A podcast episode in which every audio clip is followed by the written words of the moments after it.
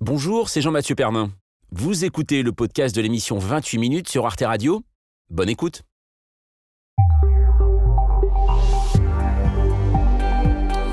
Bonsoir, vous êtes les bienvenus pour une nouvelle édition de 28 minutes. Et l'actualité du jour, eh bien, c'est la répression de plus en plus violente en Iran contre les manifestants qui contestent le régime depuis plus de trois mois. 18 000 arrestations, une dizaine de condamnés à mort et deux personnes pendues pour avoir défié les autorités. La façon dont l'Iran a réagi aux manifestations est totalement inacceptable et nous assistons ici à des violations massives des droits de l'homme que nous condamnons fermement. Le pouvoir iranien fait régner la terreur, mais peut-il complètement reprendre la main? Pourquoi les chancelleries occidentales semblent déboussolées face à cette colère du peuple iranien? Nous en débattrons. En fin d'émission, nous retrouverons ceux qui, le soir venu, conduisent toujours un beau traîneau chargé de chroniques, à savoir Xavier Mauduit et Paola Poirari. Bonsoir à vous. Bonsoir Jean-Mathieu. Bonsoir Jean-Mathieu. Alors au menu ce soir, Xavier? Un accord a été trouvé à l'issue de la COP 15 sur la biodiversité. C'était à Montréal, au Canada. Protéger 30% de la planète et principalement ses espèces pour ne plus qu'elles soient menacées. Mais quoi de mieux pour protéger des espèces animales, Jean-Mathieu, que l'arche de Noé Tout à l'heure, nous montons sur un gros bateau avec tout un tas d'animaux. C'est une idée en tout cas. Et vous, Paola? Eh bien, demain, on rentre dans l'hiver. Jean-Mathieu, je vous propose d'hiberner comme nos amis les marmottes, comme l'homme de Néandertal il y a 400 000 ans. Un vrai fantasme. Hein. Bon, on vous retrouve en tout cas en fin d'émission, car avant cela, nous allons parler parfum. c'est vrai que souvent les comédiens en font la publicité, mais pas Vincent Lacoste avec euh, le nouveau film du beau gosse du cinéma français. On parle intrigue policière plutôt que fragrance. Le parfum vert, une histoire de crime et de bande dessinée, ça sort demain sur les écrans. Vincent Lacoste vient nous en parler. Voilà, vous avez le programme, c'est 28 minutes et c'est tout de suite.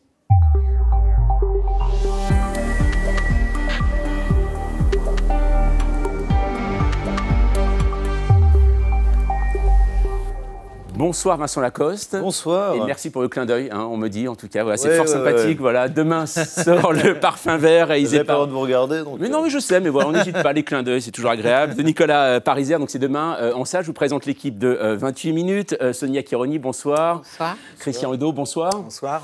Alors, Vincent Lacoste, juste avant de, parler du film, je voudrais vous parler avec vous du, bah, de ce traumatisme national hein, qu'on a tous vécu dimanche soir. la France qui a été éliminée en Coupe du Monde. et pourquoi On fait là de Coupe du Monde, pourquoi je vous en parlais? Parce que bah, le foot, c'est une de, vos passions, hein, et vous en avez, vous avez pratiqué vous-même euh, le foot. Oula, ouais. Je crois. et je crois que. Je sais pas quelles sont vos infos, mais. Ah, mais si, si, on m'a dit que c'était. mauvais, ouais, Ah bon Très mauvais, J'ai toujours été vraiment. Euh, vous auriez pas pu faire une carrière dedans? Ah non. Non, jamais. jamais. J'aurais été. Bah non, j'aurais bien aimé, mais malheureusement, euh, non, j'ai toujours été nul. D'accord. Vous occupiez quel poste? Bah, juste, j'étais attaquant, mais de l'équipe 2. Alors que j'étais dans, dans, dans, dans l'équipe de, de, mon école primaire. Donc vraiment, j'étais équipe 2 déjà en primaire. Donc autant vous dire qu'aujourd'hui, je ne sais pas où je serais. Mais... Ah ben, je ne sais pas, mais c'est peut-être une reconversion euh, future. On ne sait pas. Allez, en attendant, bien sûr, on va eh bien, faire connaissance avec vous, revoir un petit peu eh bien, qui vous êtes, Vincent Lacoste, avec votre portrait. C'est votre règle de 3 et elle est signée Gaël Legras. Tony Montana, Riyad Satouf, James Stewart, c'est la règle de 3 de Vincent Lacoste. Tony Montana, pour moi, c'était une légende, dit-il. En 2007, Vincent Lacoste a 14 ans, il vit avec sa sœur Adèle, sa mère Jeanne et son père Raymond à Paris. On n'était pas pauvre du tout, mais pas méga riche non plus, précise-t-il. Il rêve d'être un caïd et écoute 50 Cent, son père écoute plutôt Nick Cave et essaie de l'intéresser au film de Lou Beach. Vincent préfère donc Scarface avec Al Pacino. I would say I worked harder on the part than I, I worked more Tony Montana, c'était mon rêve, le type parti de rien mais qui réussit et se fait respecter, dit encore Vincent Lacoste. Cette même année 2007, Riyad Satouf lui offre le premier rôle de son premier film. Aux côtés d'Anthony Sonigo qui joue Kamel, Vincent Lacoste interprète alors Hervé dans Les Beaux Gosses. C'est moi et c'est moi. Sorti en 2009, le film rencontre le succès.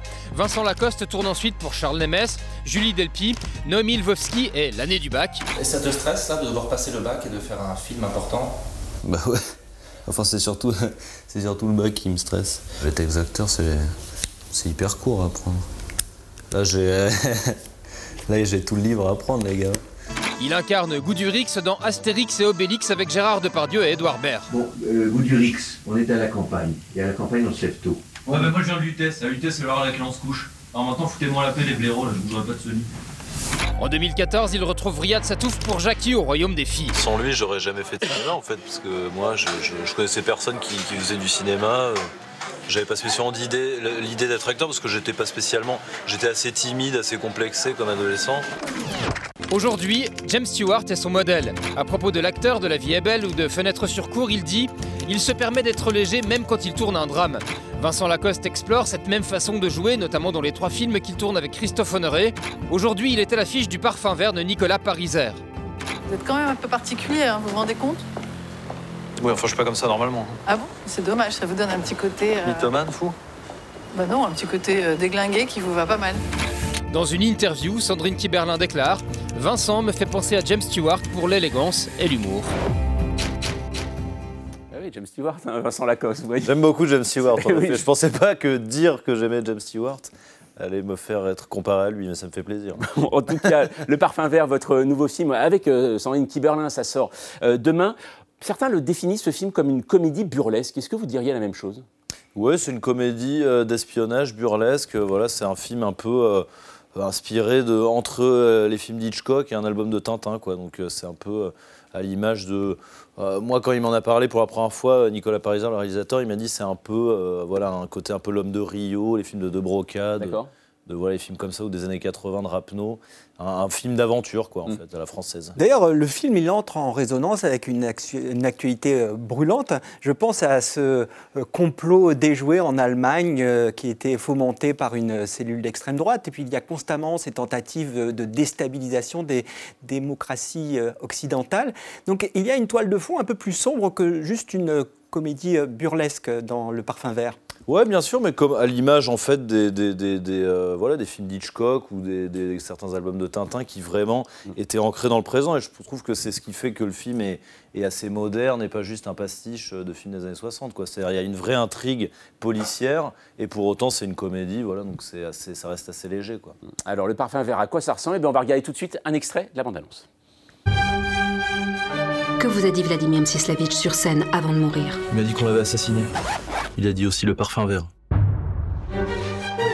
Le Parfum Vert est une organisation criminelle. Ils ont un complice dans votre troupe. Mstislaevitch a dû démasquer l'agent, et c'est pour ça qu'il a été éliminé. Votre mission est de retrouver cet individu. Ils sont complètement débiles ou quoi, ces espions français? Pour vous, le risque n'est pas nul. Il faut que je m'accroupisse là, parce que j'ai un malaise vagal ou un truc comme ça. Là. Au vu des événements, il semble probable que le Parfum Vert cherche à vous assassiner. Le parfum vert, donc ça sort euh, demain euh, dans les salles. Vincent Lacoste, vous en parliez tout à l'heure, euh, Tintin, bande dessinée. Pour vous, c'est un hommage, ce film, à la BD, comme on dit, franco-belge? Ouais, je pense que c'est un hommage parce qu'en fait, il voulait faire à la fois une- un film d'espionnage et en même temps garder un côté burlesque, un peu BD, quoi. Après, le, le- le film est quand même, euh, le film n'est pas une adaptation de BD ni quoi que ce soit. Mais d'ailleurs, le Parfum Vert était censé être, enfin, le Parfum Vert est le titre d'un album imaginé par je ne sais plus qui. Euh, comme étant le dernier album de Tintin, mais bon, c'est- c'est c'est pas Hergé qui l'avait décidé. Cette anecdote est complètement nulle. Je l'ai appris hier, je l'ai bien, appris c'est hier, bien. c'est Nicolas Pariser qui m'a appris ça hier, que c'est que c'est pour ça qu'il avait choisi le titre Le Parfum Vert. D'accord, parce que même votre personnage, euh, Martin Rémy, bah, on se dit c'est une référence à Georges Rémy, qui est le vrai nom d'Hergé? Ah, peut-être peut-être aussi. ouais, je- Aussi. Je, je sais pas, je demanderai ce soir, je le vois ce soir.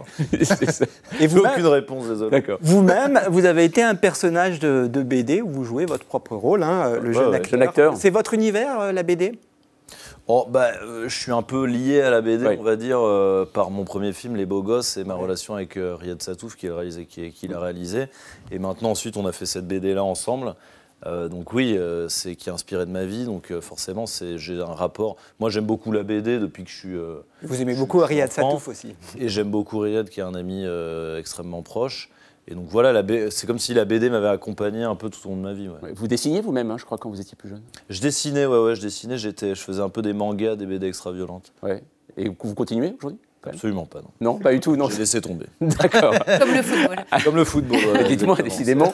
Euh, Ah bah, alors- j'ai eu beaucoup de passion Et oui, c'est incroyable. de talent dedans. Donc, euh, Alors, on parlait, on, parlait de bande dessinée, mais ce film, bien sûr, sort euh, au cinéma. Et le cinéma, on va y revenir euh, avec vous, euh, Sonia, parce que c'est vrai que les spectateurs, en ce moment, ils semblent retrouver euh, justement le chemin euh, des salles. Mais certains, d'ailleurs, misent euh, pour les attirer, euh, ces spectateurs, sur le haut de gamme. hein. Oui, des fauteuils extra larges, plus espacés les uns des autres, entièrement inclinables, beaucoup plus plus confortable euh, qu'à la maison, en quelque sorte, à Paris. L'ancien euh, cinéma Gaumont-Parnasse, dans le 14e, propriété du groupe Pathé, a rouvert ses portes euh, la semaine dernière après d'importants travaux de, de rénovation. Et il propose désormais, donc on le voit hein, à l'image, à ses spectateurs, une expérience premium. Euh, une expérience qui a un prix, hein, 18,50 euros la Ouais. séance, plein tarif. C'est la stratégie de Jérôme Sédou, hein, le patron du, du groupe Pathé, miser sur une montée en gamme, sur une modernisation de ces salles pour inciter les spectateurs euh, à revenir euh, au, cinéma. Euh, C'est l'inverse, en quelque sorte, du choix qui a été retenu, par exemple, par une chaîne de, cinéma anglais, de baisser, au contraire, le prix du ticket de, de cinéma euh, pour faire revenir euh, notamment euh, les jeunes qui souffrent de l'inflation euh, particulièrement forte en, en Grande-Bretagne. Qu'est-ce que vous en pensez, vous, Vincent Lacoste? C'est quoi la- le meilleur moyen de faire revenir les, les gens en salle Leur proposer une offre premium comme celle-là ou alors baisser euh, les prix? Bah, J'aimerais bien le savoir. Après, je pense que c'est bien qu'il y ait euh, un- une offre premium, mais enfin, il faudrait surtout qu'il y ait quand même pas mal d'offres moins premium avec des tickets moins chers. Quoi. Parce que s'il n'y a que des offres premium, je pense que plus personne n'ira en salle. Mais après, c'est bien qu'il y ait une salle un peu haut de gamme. D'ailleurs, le parfum vert sera euh, visible euh, dans ce cinéma, donc j'invite les spectateurs à y aller. On peut dire que vous êtes un autodidacte, hein, vous n'avez pris aucun cours euh, de théâtre. Or, dans Le Parfum Vert, vous incarnez un jeune comédien dans la comédie, à la comédie française. Est-ce que c'est quelque chose qui pourrait vous inspirer, vous inciter à jouer sur les planches? Euh, bah, à la comédie française, euh, pas spécialement. Au théâtre non plus, d'ailleurs. Enfin, j'aime bien le théâtre, j'aime beaucoup le théâtre, mais j'ai beaucoup plus une culture de cinéma. En fait, je préfère, le, je suis beaucoup plus un spectateur de cinéma qu'un spectateur de théâtre. Et du coup, je, je- je préfère faire des films, en fait, tout simplement. Mais j'aimerais bien. J'avais fait une pièce un jour avec euh, Edouard Baird, c'était super. Et euh, j'aimerais bien en refaire, ouais, mais pour l'instant, c'est pas prévu, en tout cas. Oui, pour l'instant. Et justement, aujourd'hui, quand on voit euh, le théâtre, on sait, on sait aussi que vous êtes un, un acteur euh, cinéphile. Euh, sur Arte, c'est vrai qu'on diffuse beaucoup aussi de films de, de patrimoine. Euh, Oui. Pour vous, est-ce qu'il y a, c'est quoi vos films dans votre panthéon? Est-ce qu'il y a des films? Alors, on a vu tout à l'heure euh, Pacino. Est-ce que, est-ce que c'est que les Oula. films avec Pacino? Est-ce qu'il y a, un, il y a un film aujourd'hui que vous recommanderez en dehors du Parfum Vert, bien sûr, qui est formidable et qui sort demain? Le parfum vert, ouais. Voilà, c'est ça. Euh, pour est-ce que- commencer. Est-ce qu'aujourd'hui, est-ce qu'aujourd'hui, voilà, quels sont aujourd'hui euh, votre film Quel est votre film aujourd'hui dans le panthéon euh, Vincent Lacoste euh Il y en a beaucoup, mais là, vu que le film, en référence au film, vu que le film est très inspiré par les films d'Hitchcock, moi, mon Hitchcock préféré, c'est euh, Les Enchaînés. Les Enchaînés. Avec Cary Grant et Ingrid Bergman.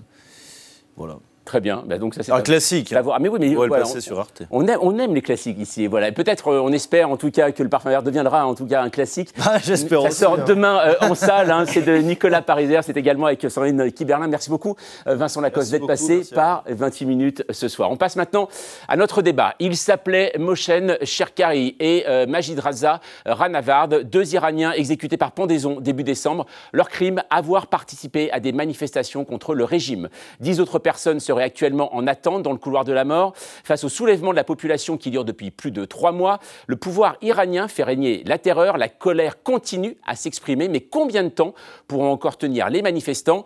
Face à cette violence, nous en débattrons juste après la mise au point d'Amira Swilem.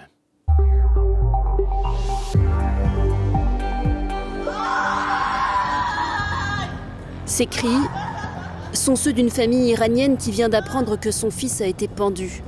Le jeune homme en question s'appelait Mohsen Shekari.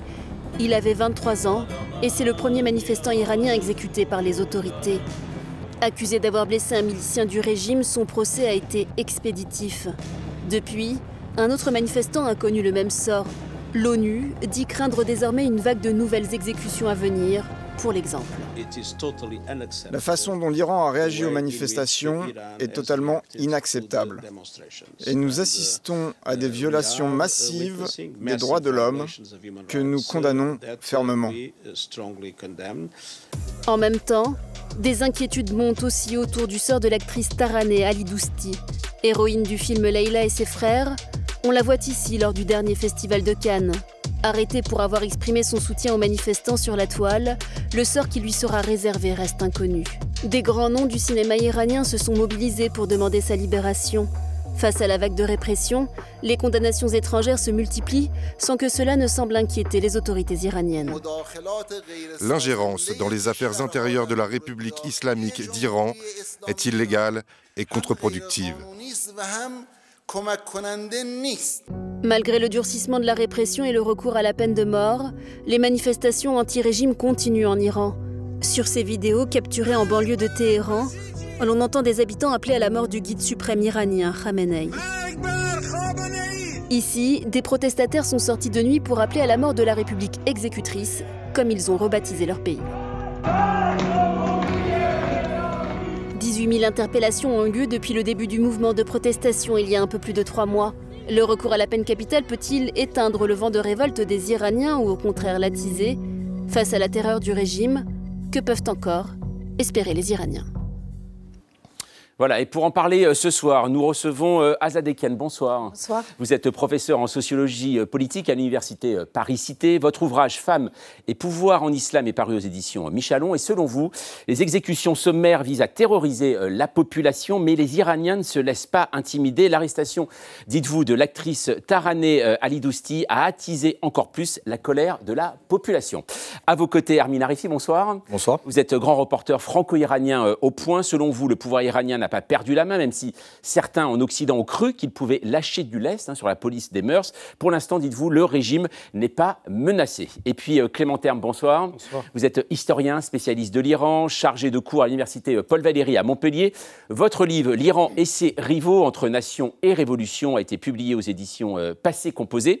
Et selon vous, le régime iranien est dans une surenchère sécuritaire, mais à long terme, le modèle politico-religieux est condamné, d'autant que cette surenchère a un énorme coût économique pour le régime. Et pour entamer ce débat, c'est avec vous, Christian, et votre une du jour. La une du jour, silence, on exécute. Le quotidien Libération euh, publie une le visage de ces jeunes manifestants condamnés à mort par le régime iranien. Deux ont déjà été exécutés. Le dernier, Majid Reza Ranavard, a été pendu en place publique le 12 décembre. Dix autres attendent dans le couloir de la mort euh, après des condamnations expéditives pour inimitié envers Dieu ou corruption sur la terre. Cette fois, on y est à Zadekian. C'est bien un régime de terreur absolu qui s'installe Tout à fait, c'est un régime de terreur. Et c'est un régime aussi de preneur d'otages, les deux d'ailleurs, mais c'est un régime qui tente par tous les moyens à travers euh, l'imposition euh, de, terrorisme contre la population, contre ces jeunes, de se maintenir au pouvoir. Mais on a vu encore hier soir, il y a eu des manifestations dans plusieurs villes iraniennes à Téhéran euh, sur une avenue principale, Engelab, euh, à Mashhad, au nord-est du pays, à Karaj, près de Téhéran, et j'en passais d'autres. Donc euh, la population ne se laisse pas faire, même si on voit moins de manifestations par rapport à il y a un mois. Mm. Mais je ne peux pas laisser dire que cette politique de terreur est en train de fonctionner. Mm. pour moi, ça montre avant tout que ce régime est ébranlé euh, et donc euh, se maintient au pouvoir ou essaie de se maintenir au, au pouvoir euh, avec cette politique de terreur. Clément Terme, comment lire ce durcissement Aveu de faiblesse ou au contraire signe d'un régime qui ne doute de rien? Non, c'est surtout un régime qui ne peut pas se réformer.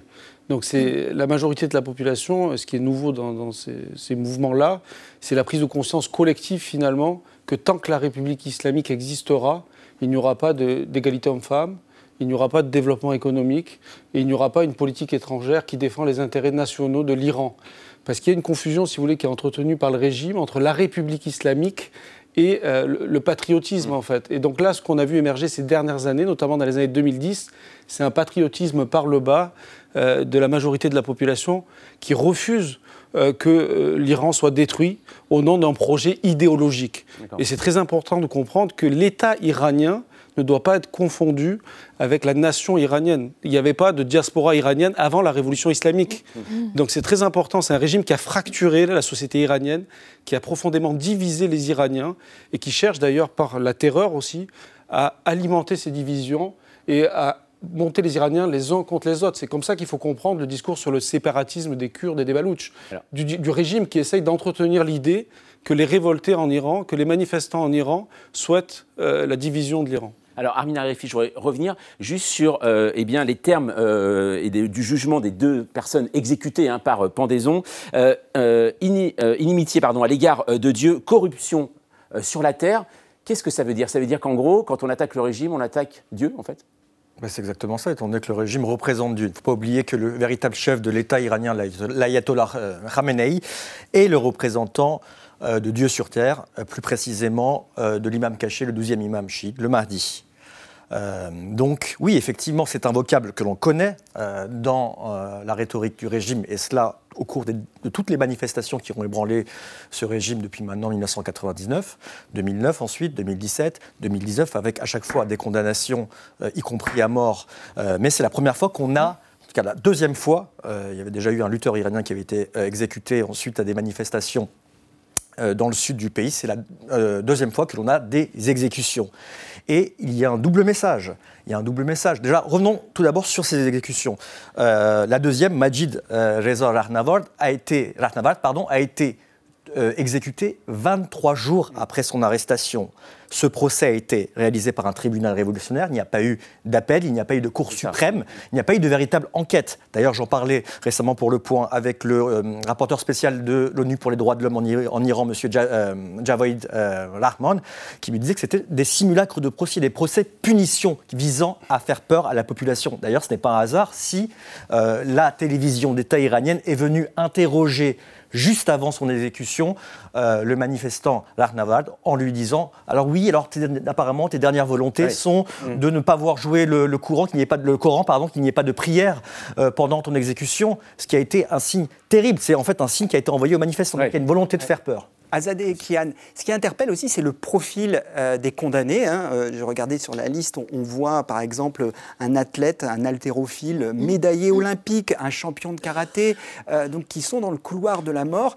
Quel message ça envoie? C'est que personne n'est à l'abri de cette répression. Personne n'est à l'abri. D'ailleurs, entre les personnes qui risquent l'exécution se trouve un médecin âgé d'une quarantaine d'années euh, qui aussi a été arrêté et qui risque euh, aussi d'être exécuté. Donc vous avez à la fois des jeunes hein, âgés de 20, euh, 20 25 ans, euh, mais en même temps des gens un peu plus âgés, en, tout cas de toutes les catégories sociales. hein. C'est ça qu'il faut aussi hein, vous le dire, préciser. Euh, ce qui montre l'étendue hein, de, ce, mouvement. Vous avez à la fois des personnes arrêtées qui sont issues des classes populaires, des classes moyennes, mais également des classes éduquées, comme euh, par exemple ce, médecin. Et donc, ce qui montre à quel point aussi ce régime est contesté à travers le pays. D'ailleurs, regardez d'où viennent les personnes arrêtées, les 18 000. Ce ne sont pas que de Kurdistan ou de Baloutchistan, mais aussi d'autres villes euh, iraniennes, Ispahan, Shiraz, Mashhad, enfin toutes les grandes villes ou petites villes. Euh, donc effectivement, il s'agit, euh, il s'agit d'une révolution en cours. C'est un processus révolutionnaire contre l'ensemble du régime, contre l'islam politique. Et Clément Terme, cette euh, actrice justement euh, Taraneh euh, Ali Dousti, aussi que l'on connaît euh, aussi, c'est vrai en France, que l'on connaît en Occident. On l'a vu au Festival de Cannes, encore, c'était en mai dernier. C'est-à-dire que ça, c'est un message, son arrestation, parce qu'elle a dénoncé hein, donc le bain de sang de la répression du pouvoir envers les manifestants. Ça, c'est un message pour la population ou aussi envers l'extérieur. Oui, c'est un message à la fois interne pour dire que personne n'est à l'abri, mais c'est aussi un message vis-à-vis de l'extérieur, puisque avant, le régime utilisait des artistes iraniens ou des, des célébrités euh, pour promouvoir euh, notre Iran. Donc il y avait une stratégie de puissance douce, de soft power, comme on dit en anglais. Et donc en fait, cette stratégie-là est abandonnée à court terme pour régner par la peur, parce qu'il n'y a plus d'adhésion. Euh, depuis 2009, je pense que vraiment le, le niveau d'adhésion a chuté, mais très clairement, on est passé à une absence d'adhésion, une absence d'autorité. Donc finalement, le régime confond avoir du pouvoir sur la société avec exercer une autorité. Et donc le message qui est envoyé à l'extérieur, c'est même à l'étranger, vous ne serez pas à l'abri. Donc les membres de la diaspora également qui se mobilisent, on voit des cyberattaques aussi contre les journalistes, contre les activistes, les intellectuels qui réfléchissent à ce qui se passe en Iran. Et le régime est en train de montrer qu'il a un appareil de répression qui est à la fois interne, mais aussi transnational et international. Alors, vous l'avez dit tout à l'heure, les manifestations euh, continuent, et ça malgré euh, la répression. Et on va le voir, euh, Sonia, avec vous, que justement cette contestation, elle passe aussi par la création artistique. hein. Oui, c'est l'une des caractéristiques de ce mouvement. Depuis le début, les Iraniennes et les Iraniens mettent leur créativité artistique au service de leur révolte et on le voit chaque jour sur les réseaux sociaux. Il y a quelques jours, euh, ces empreintes de mains couleur euh, rouge sang sur les murs de l'université euh, féminine euh, de euh, Dagman dans le nord de l'Iran pour dénoncer les exécutions euh, de ces jeunes manifestants. Le 27 novembre dernier, un metteur en scène et plusieurs acteurs et actrices dévoilés publiaient une vidéo pour, en soutien aux, aux, manifestants, une vidéo publiée sur Instagram. Deux jours après, ils ont été arrêtés, puis libérés. Depuis, ce genre d'initiative se multiplie, relate le magazine M cette semaine dans un article intitulé L'art de la révolte. Le corps, écrit la journaliste, devient un médium de l'art au service du soulèvement. Ce corps euh, qui se libère à travers la danse, et on l'a vu euh, dans les tout premiers jours euh, du mouvement, notamment avec cette jeune femme qui a dansé, qui a jeté euh, euh, son voile euh, au feu sous les hurrahs de la foule. On l'a vu aussi avec des chansons comme Baraillé, la chanson du chanteur Shervin Agipour, qui est devenue virale au point de devenir l'hymne de cette révolte. Et puis on se souvient aussi de ces, de ces images d'une fontaine de Téhéran colorée en rouge, par un artiste anonyme pour dénoncer évidemment la répression. Armin Arifi, c'est nouveau cette forme de contestation à travers l'art par rapport au mouvement de protestations euh, précédents euh, en Iran depuis 2009 alors, on avait déjà vu les Iraniens comme champions un peu de la désobéissance civile en détournant des manifestations, en détournant des slogans.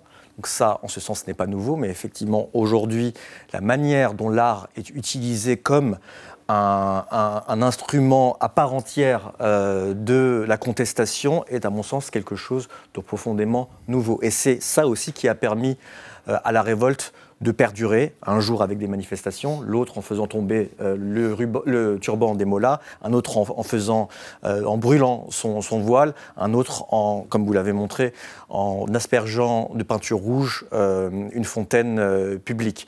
Donc on voit donc d'un côté un soulèvement qui perdure en dépit de la répression, de l'autre un régime qui continue et qui n'a qu'un seul argument qui est celui de la répression. Donc on voit bien que c'est une révolte qui va perdurer dans le temps et qui va aboutir, comme le disait euh, Clément euh, Terme tout à l'heure, à la fin du régime et du, modèle idéologique qu'il représente, à savoir l'islam politique. C'est évident, ça paraît clair, c'est juste que ça va prendre du temps. En effet, la répression, les exécutions visent à faire peur aux manifestants, mais quand on voit justement la colère que ça a provoqué, quand on voit que ça n'a en rien dissuadé les gens à descendre à nouveau dans la rue, le, ce constat-là est partagé par l'ensemble, y compris les services étrangers de renseignement, à savoir que c'est un mouvement qui va durer, qui aujourd'hui ne va pas aboutir à la chute du régime, mais après-demain, c'est fini.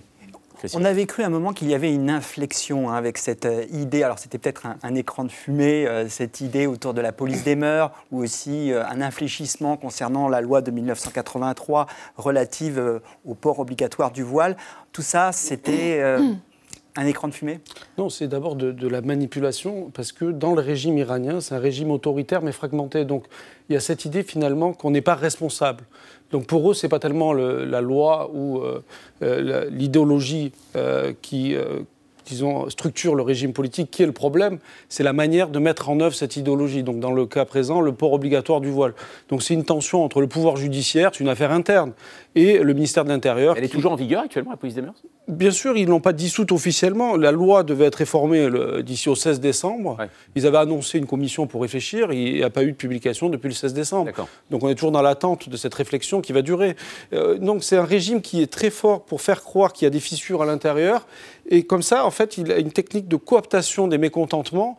Et donc ça, c'est une stratégie d'instrumentalisation qui ne fonctionne pas.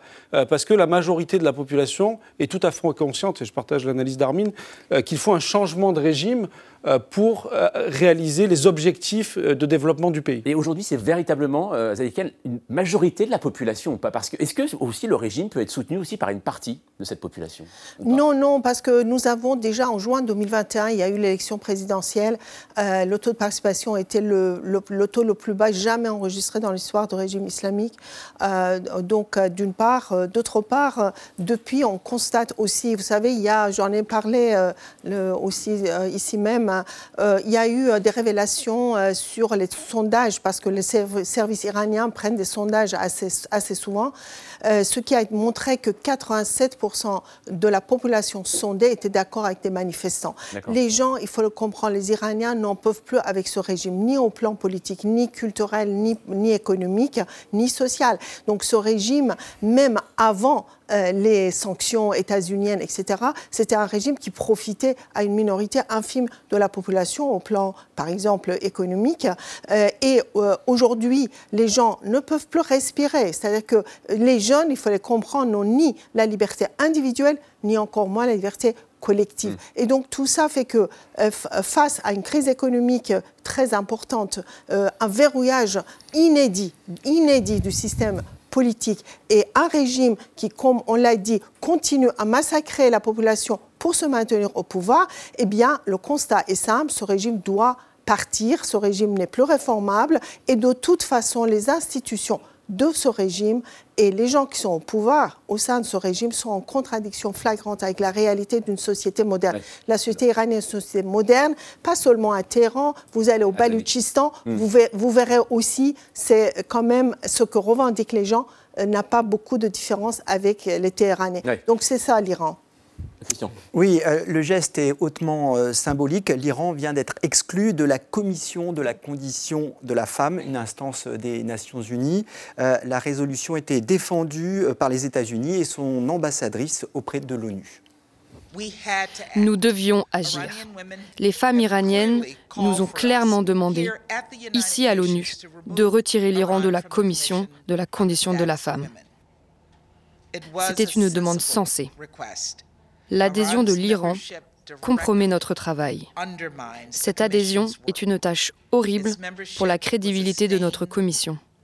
Aujourd'hui, nous avons retiré cette tâche.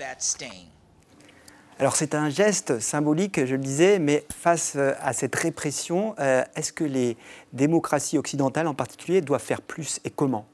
En fait, le, principal euh, obstacle à la définition d'une nouvelle politique pour les États occidentaux, c'est l'obsession nucléaire. C'est le fait que le régime iranien est, capable d'instrumentaliser l'obsession nucléaire occidentale et la confusion entre la question iranienne et la question nucléaire. Et donc, la difficulté depuis le mois de septembre, c'est d'élargir, si vous voulez, la sphère de compétences bureaucratiques de ceux qui traitent le dossier iranien, puisque le dossier iranien était entre les mains de spécialistes du nucléaire. Et donc, ils avaient des difficultés à accepter que le dossier aille euh, à des organes bureaucratiques concurrents. Et donc, ça, c'est le premier élément. Donc là, il y a des réflexions qui sont engagées, notamment aux États-Unis, euh, où euh, on va plus vite qu'en Europe. En Allemagne aussi, c'est l'État qui est en pointe. En Europe, sur ces questions-là. Le Canada également est très en pointe. Donc il y a cette volonté euh, en Occident de donner une voix, de donner une parole et de permettre l'expression à l'extérieur de l'Iran des mécontentements, parce qu'à l'intérieur du pays, ce n'est pas possible. Mais à cette répression brutale, il faut répondre par des sanctions bien plus appuyées, Armin Arifi Il y a déjà eu trois vagues de sanctions de la part de l'Union européenne. Euh, visant, comme vous l'avez dit, certaines personnalités, ce n'est pas suffisant. Aujourd'hui, quand on parle aux défenseurs des droits de l'homme, quand on parle aux Iraniens, ils réclament un geste extrêmement fort pour qu'il y ait un prix à payer avant les prochaines euh, exécutions. C'est-à-dire que quelque chose, un geste commun, comme par exemple le retrait simultané et coordonné des ambassadeurs à Téhéran pour dire nous ne rétablissons pas nos ambassadeurs tant que vous ne faites pas un geste par rapport à la situation à l'intérieur du pays. Et ça, c'est très important. Jusqu'ici, le régime a les coups des franches pour exécuter des jeunes qui sont exécutés en 23 jours. Hmm. C'est quand même incroyable. On parle de nucléaire, c'est un sujet extrêmement important. Mais aujourd'hui, en ce moment, l'Iran est invité, y compris par la France, en Jordanie à Amman pour ce qu'on appelle la conférence de Bagdad 2. Le ministre des Affaires étrangères, M. Abdollahian, iranien, y est présent et négocie les questions régionales. Ça ne veut pas dire que ce n'est pas important. Mais aujourd'hui, il faut être cohérent. On a notre président Emmanuel Macron qui serre la main à Ibrahim Raisi. ok en même temps, il va accueillir, donc il serre la main à M. Raisi. Derrière, il accueille des opposantes iraniennes dont il reconnaît la révolution. Mhm. et, et derrière, continue à parler en même temps avec le régime iranien. Donc il faut qu'il y ait un prix à payer, clair et net, et c'est dans nos cordes. Alors justement, pour euh, avancer, on va regarder notre archive du jour qui nous ramène en 1979 et en ce mois de novembre à Téhéran, les diplomates hein, de l'ambassade américaine deviennent les otages du régime. L'affaire connaîtra son dénouement 400 jours plus tard. Des portraits de Khomeini sur les grilles de l'ambassade américaine, un service d'ordre réduit. Aujourd'hui encore, les Iraniens ont pu manifester devant la mission diplomatique. Un nid d'espions, un centre de complot, à en croire les étudiants islamiques qui occupent ces locaux depuis hier matin avec à l'intérieur toujours 59 diplomates américains retenus en otage. Des inscriptions en anglais et en persan contre les États-Unis, sans oublier des slogans contre le gouvernement en bazargan. Ce soir, les occupants de l'ambassade sont toujours déterminés. Libération des otages lorsque le chat sera livré à l'Iran et les relations entre Téhéran et Washington définitivement rompues. Voilà, ça c'était en 1979, mais à Zadekian, il y a de nombreux prisonniers étrangers actuellement en Iran. Il y a sept Français hein, qui sont euh, détenus. C'est des prisonniers ou des otages? Bah, c'est des otages, bien évidemment. Ce sont des otages parce que, y compris d'ailleurs euh, l'humanitaire belge, hein, qui, qui, vient d'être condamné à 28 ans d'emprisonnement, euh, ce sont des otages et ce régime est un régime de preneurs d'otages. C'est un régime qui prend des otages occidentaux, européens ou euh, franco-iraniens aussi. Donc ça peut jouer dans le côté où on ne sait pas comment agir justement en tant que chancellerie avec, à cause de ces prisonniers justement Justement pour euh, forcer en fait soit les États européens à accepter des échanges avec des terroristes iraniens qui sont emprisonnés en Belgique, il y en a par exemple, comme ils ont aussi fait par le passé des échanges, ou à faire pression de toute façon sur les gouvernements euh, occidentaux, euh, en l'occurrence français actuellement, euh, et essayer de continuer, de, enfin, de comment vous dire, d'acheter le temps. C'est ça qui se passe avec ce régime. Et moi, je suis tout à fait d'accord qu'il faut que les Européens pas seulement les Français, mais les Européens soient vraiment, comment dire, prennent une position sérieuse par, par, rapport à ce régime. On, il faut avoir une politique cohérente et il faut déjà les sanctions ciblées, ça, ça ne suffit pas. Il faut aller encore, enfin, élargir les sanctions ciblées contre les personnes responsables et montrer, rappeler les ambassadeurs et montrer que l'Europe est sérieusement en train de défendre euh, les Iraniens qui se battent. Pourquoi Permettez-moi juste de terminer à dire, parce que la fin de l'islam politique en Iran est au profit de la région et aussi du monde entier. Donc il faut aider les Iraniens à se débarrasser de l'islam politique au pouvoir. Le régime iranien est-il en train de reprendre la main? Merci en tout cas à vous trois hein, d'être venus eh bien, euh, nous montrer, nous parler des quelques éléments de réponse à cette question. Dans un instant, avec Xavier Maudu et Paola Poiri, eh bien, vous allez voir qu'ils se font tous les deux très, euh, on va dire, bestioles, hein, puisque nous verrons que recenser animaux sur Terre, ce n'est ni nouveau ni facile, avant de nous demander si, comme les marmottes, nous ne devrions pas nous mettre en hibernation. C'est une idée. Mais avant cela, retrouvons Thibault Nolte qui recense les mots vedettes de l'actualité. Et ce soir, il s'intéresse à un mot que l'on utilise vraiment beaucoup en ce moment, Twitter. C'est entendu. Twitter. Twitter. Twitter. Le rachat de Twitter. Pourquoi ce rachat de Twitter par Elon Musk? Qu'est-ce que ça veut dire? Exactement ce que ça dit. Merci de m'en dire un peu plus. Entendu. La vie secrète des vedettes.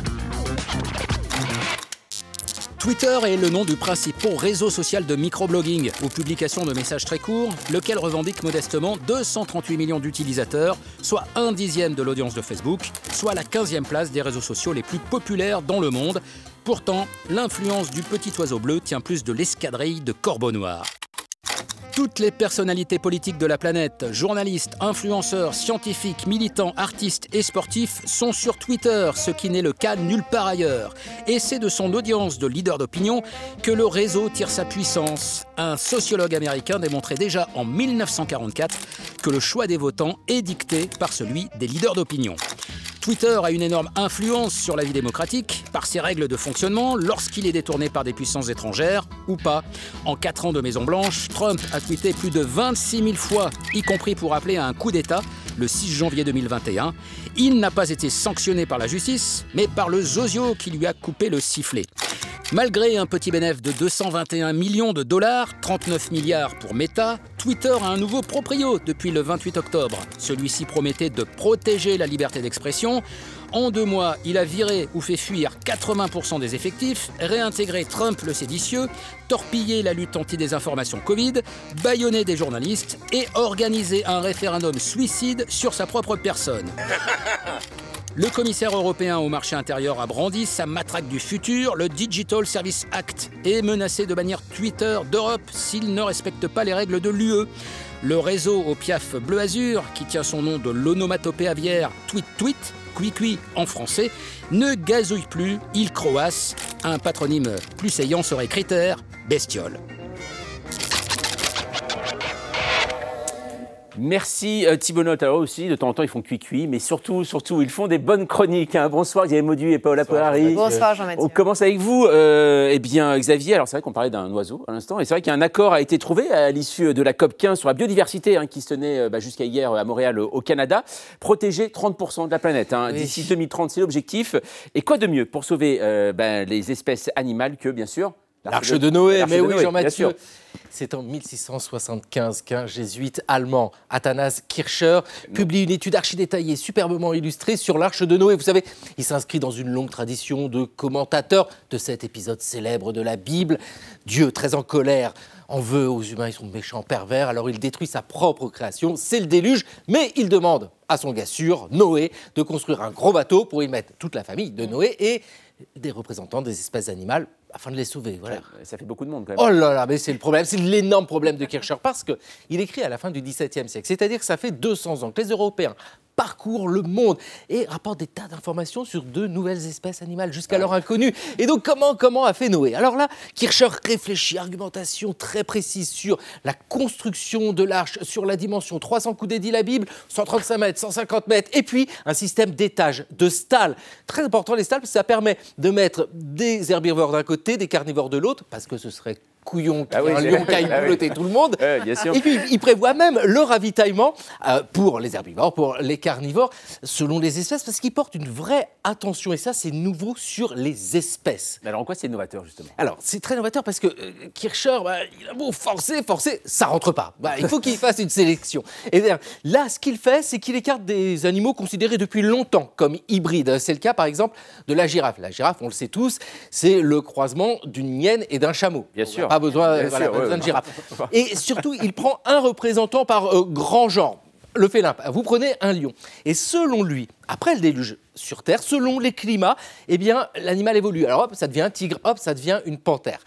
Ça nous fait sourire, cette arche de Kircher. Bien sûr, c'est très solide hein, dans la pensée euh, du XVIIe siècle. Ce qui est très pertinent ici, c'est qu'il amorce une pensée sur la classification animale et sur le foisonnement du vivant. Et puis, il n'est pas dupe. hein. Il sait que l'arche de Noé, c'est extrêmement symbolique, presque allégorique. Pour le dire autrement, eh bien, question biodiversité, l'homme et les animaux se trouvent sur le même bateau. Et oui, c'était fallait le dire en tout cas. Merci beaucoup euh, Xavier. Alors avec vous, euh, Paola, arrive ce moment fatidique, hein, puisque ça y est, demain, on rentre dans l'hiver. Mmh. Et oui, il faut bien le dire. Oui, Sonia, je sais que c'est terrible. Les températures euh, chutent, le soleil se fait plus rare. Et vous nous dites qu'il existe, c'est incroyable, hein, un moyen d'échapper aux blues hivernales. Et si on s'enquêtait, Jean-Mathieu? J'adore cette expression. Et si on décidait d'hiberner comme nos amis les marmottes? Imaginez, vous vous roulez en boule dans votre lit, vous vivez au ralenti, en hypothermie, et vous ressortez de votre tanière comme neuf au printemps, débarrassé en prime d'une bonne couche de gras. Eh bien, figurez-vous que les humains auraient tout à fait les capacités d'une telle hibernation. Ah. C'est d'ailleurs la stratégie qu'aurait adoptée l'homme de Néandertal il y a 400 000 ans. Pour survivre au froid extrême, eh bien, l'homme ne serait pas sorti de sa grotte. Son fossile présenterait les mêmes lésions cervicales que certains mammifères qui hibernent. Et quand vous dites euh, liaison, ça veut dire que c'est mauvais pour la santé alors? Non, au contraire, euh, hiberner serait bon pour Ah. notre métabolisme. Pour le très sérieux magazine New Scientist, cela permettrait aux humains de vivre mieux et plus longtemps. Enfin, si on se contente d'un niveau bas, pas question de se priver d'eau, hein, comme les écureuils.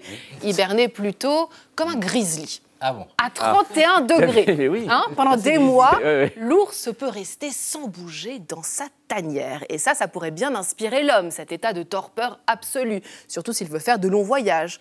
Euh, pourquoi pas pour aller dans l'espace Oui, ça rappelle un peu la cryogénisation. On voit souvent ça dans les films de, de science-fiction en fait. hein. Oui, enfin là, c'est plus de la science-fiction, hein, car pour aller sur Mars, il faut 260 jours. Ça fait quasiment 9 mois. L'Agence spatiale européenne envisage très sérieusement de faire hiberner les astronautes. Comme ça, il n'y a pas de contrainte de déplacement, vous restez dans votre cabine. L'hibernation, c'est le défi de ces prochaines années, y compris pour sauver des patients entre la vie et la mort. Aux États-Unis, pendant une opération, des médecins ont changé le sang d'un patient, ils l'ont transféré avec une solution glacée à 10 degrés et ils ont gagné deux heures de sursis pour leur chirurgie. Donc, Paola, soyons concrets. Synthétisons la chose un petit peu. Je vais résumer. En fait, il faudrait tous qu'on hiberne, quoi. Bah, je vais vous refaire la liste. hein. Voilà, Alors, oui. euh, vertu anti-âge, propriété énergisante. Alors, moi, mon choix est fait. Appelez-moi Hibernatus. Je vais aller m'encouetter. Mais bon, avant ça, je vais quand même lancer une pétition au gouvernement pour que les grandes vacances aient lieu l'hiver. Ça aurait quand même plus de sens que l'été, car c'est maintenant qu'on a besoin de dormir comme des loirs. C'est vrai, merci beaucoup. La couette, c'est la vie. hein. Voilà, c'est un peu le, le message. du soir. Voilà. Merci beaucoup. Merci, mes amis. Dans un instant sur Arte, à ne pas rater la poursuite infernale, signé John Ford, grand western classique avec un bon duel au revolver à l'intérieur, animé par Henri Fonda et Victor Mature. Ça va cavaler sévère ce soir sur Arte. Nous, bien sûr, on se retrouve demain à 20h05. Tchuss.